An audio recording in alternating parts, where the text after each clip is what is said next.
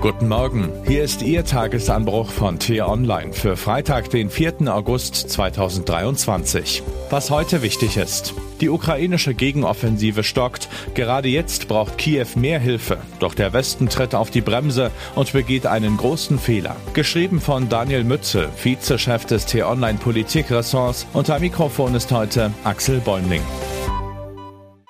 Die zwei Monate seit dem Start der ukrainischen Offensive zwingen zu einer unbequemen Zwischenbilanz. Die Ukraine hat in der ersten Phase der Gegenoffensive ihre Ziele verfehlt.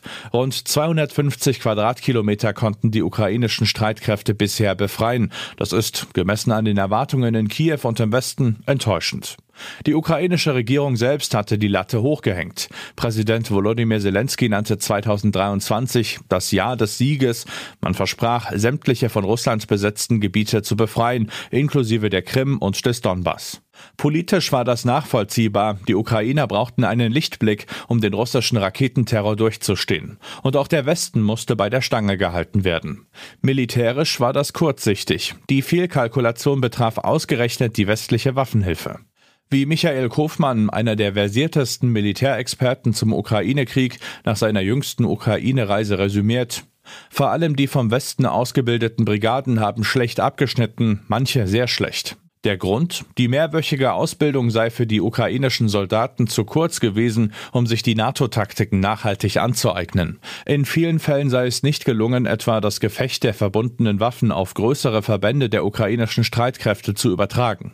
Kofmann und der Militärhistoriker Franz Stefan Gadi sprechen von einem fehlgeleiteten Optimismus, der sich mit den westlichen Waffen verband. Die russischen Verteidigungslinien erwiesen sich als deutlich effektiver als gedacht. Die ukrainische Armee hat aus den Fehlern gelernt und greift zurück auf ihre erlernten Taktiken der letzten Jahre.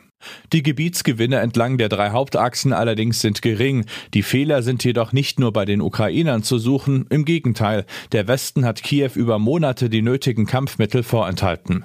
Wertvolle Zeit verstrich, während die Russen sich immer tiefer eingruben und Minen legten. Auch jetzt tritt der Westen wieder auf die Bremse. Diesmal ist es allerdings nicht nur der deutsche Bundeskanzler allein, dem Zaghaftigkeit vorgeworfen wird. Die F-16-Koalition, die eigentlich im August mit dem Training ukrainischer Piloten beginnen wollte, lässt sich Zeit. Wie das US-Portal Politico berichtet, habe noch kein europäisches Land ein Ausbildungskonzept erarbeitet. Es fehle offenbar an ernsthaftem Engagement. Deutschland hatte der Kampfjet-Koalition ohnehin eine Absage erteilt. Die USA machen nur widerwillig mit. Ein unangenehmer Verdacht drängt sich auf. In Berlin und Washington, die zwei größten Ukraine-Unterstützer, scheint insgeheim ein Countdown abzulaufen, der die Tage der ukrainischen Offensive herunterzählt. Die heiße Phase wird voraussichtlich noch bis Oktober dauern, bevor die Schlammzeit das Kampfgeschehen verlangsamt. Bis dahin erwartet der Westen Erfolge. Denn im Herbst könnte der Westen den Druck auf Kiew erhöhen, mit Moskau zu verhandeln, auch wenn das zum jetzigen Zeitpunkt illusorisch wirkt. Die Spuren dahin wurden bereits gelegt. Im Frühjahr erfuhr das Wall Street Journal von deutschen, britischen und französischen Beamten, die Europäer hätten Zelensky im Februar klargemacht, dass er noch in diesem Jahr mit Russland verhandeln solle. Der Ukraine rennt die Zeit davon, umso blamabler das Zögern des Westens in diesem kritischen Moment, in dem es darum gehen sollte, ein Maximum an Unterstützung zu organisieren. Gerade jetzt, wo der Abwehrkampf der Ukrainer gegen die russische Aggression stockt, sollte der Westen seine Unterstützung hochschrauben. Statt aus der Ferne Manöverkritik üben, sollte Deutschland ein neues Waffenpaket schnüren, um der Ukraine solidarisch beizustehen. Der russische Vernichtungswille macht keine Pause. Die Kreml-Propagandisten offenbaren täglich in ihren Sendungen, wie die imperiale Elite in Russland tickt und davon träumt, den ukrainischen Staat zu zerstören. Auch der russische Raketenterror gegen ukrainische Städte geht weiter und ist nun übergegangen zur Inbrandsetzung von Nahrungsmitteln, wie im Hafen von Ismail, wo eine Rakete 40.000 Tonnen Getreide und zahllose Mahlzeiten für die Hungernden in der Welt vernichtete. Jetzt auch nur den Anschein zu erwecken, im Herbst werde man Kiew zur Verhandlung drängen, wäre fatal. Solange Putin nicht verhandeln will oder eben nur zu seinen Bedingungen, würde ein solcher Schritt das westliche Bündnis spalten. Wie die Militärexperten Kofmann und Gadi im Economist schreiben, die Offensive der Ukraine ist noch lange nicht vorbei. Der Westen müsse seine Erwartungen an den Kriegsverlauf anpassen und der Ukraine helfen, so zu kämpfen, wie sie am besten kämpft. Sowjet-Style statt NATO-Taktik. Auch wenn sich der Krieg dadurch weiter in die Länge zieht. Im Februar sagte Kanzler Scholz auf der Münchner Sicherheitskonferenz, Deutschland werde die Ukraine unterstützen, as strongly and as long as necessary. Das ist mehr als das unkonkrete as long as it takes, mit dem Scholz oft zitiert wird. Denn es geht nicht nur darum, Kiew so lange wie nötig zu unterstützen, sondern auch um die Bereitstellung der erforderlichen Kampfmittel.